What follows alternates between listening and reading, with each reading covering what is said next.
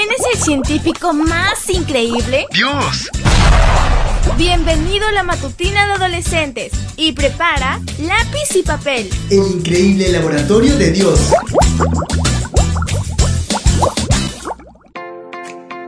Muy buenos días y feliz sábado para todos. El título de la matutina de hoy es bastante burbujeante, como pompas de jabón. Veamos lo que dice nuestro versículo para hoy. Señor, hazme saber qué fin tendré y cuánto tiempo voy a vivir para que comprenda cuán breve es mi vida. Salmo 39.4 Vamos a comenzar con el experimento para hoy. Toma dos palitos de madera y dos pedazos de cuerda fina. Amarra las puntas de la cuerda más corta a los extremos de cada palito, formando una línea recta.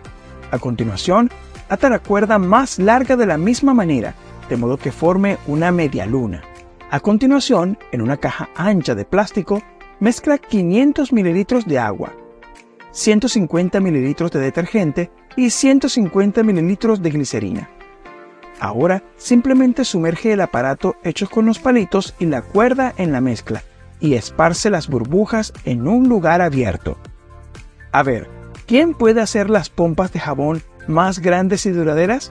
Con el experimento de hoy puedes incluso organizar una competición por muy grandes que sean las pompas de jabón, nadie en su sano juicio diría que son fuertes y resistentes. La verdad es que sin Dios tampoco tenemos fuerza ni dirección.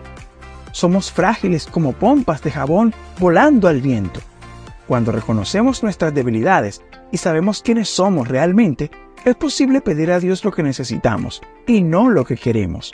Comenzamos a reconocer nuestros defectos y a comprender que Dios es el único que puede cambiarlos o ayudarnos a dominarlos. Pero hay una diferencia entre reconocer nuestras debilidades y rendirnos a ellas como si no hubiera salida. Debemos ser conscientes de nuestra fragilidad, pero confiar en que somos hijos del Dios Todopoderoso, que no solo tiene la fuerza que necesitamos, sino que está dispuesto a proporcionárnosla en todo momento. Siguiendo el ejemplo del salmista, pide a Dios lo siguiente, ayúdame, ayúdame a reconocer lo frágil que soy, para que cada día entregue mi vida al Señor. Y estoy seguro que Él estará dispuesto a escucharte.